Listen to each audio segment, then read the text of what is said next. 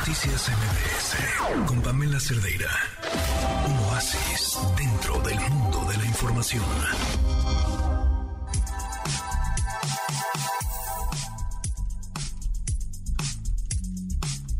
Siete con 51 minutos, continuamos en MBS Noticias. Quedan dos días para visitar el Festival Cultural de la UNAM. En la línea nos acompaña Juan Ayala, director de este festival. ¿Cómo estás, Juan? Muy buenas tardes.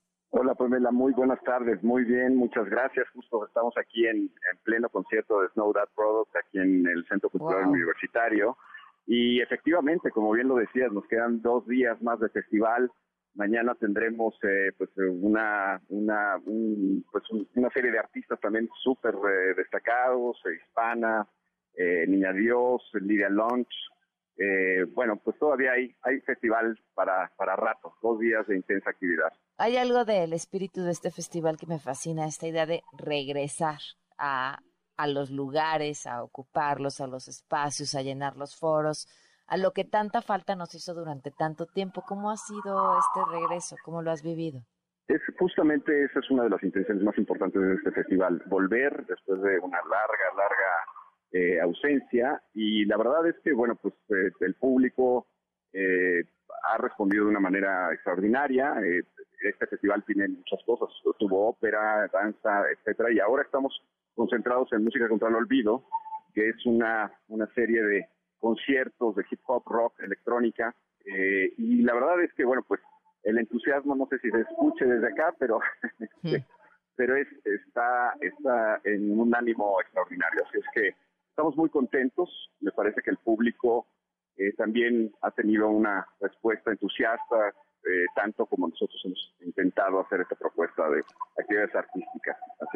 ¿Cómo, podemos conocer el programa de lo que queda en estos días? En la página de internet culturaunam, o sea, www.culturaunam.mx diagonal Festival Cultura UNAM. Ahí está la programación día a día.